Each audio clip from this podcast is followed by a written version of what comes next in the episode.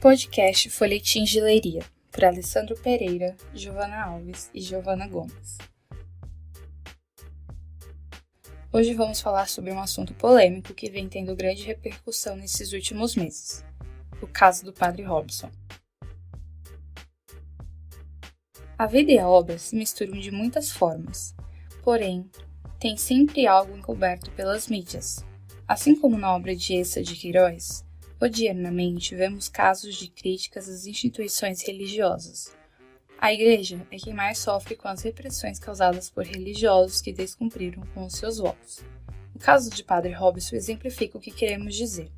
Afinal, quantas pessoas conheciam a Basílica do Divino Pai Eterno? Quantas sabem das enormes caridades das quais ela fez?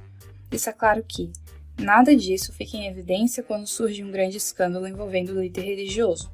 O novo reitor da Basílica, o padre João Paulo Santos, conta que toda exposição do ex-reitor traz uma imagem negativa ao santuário.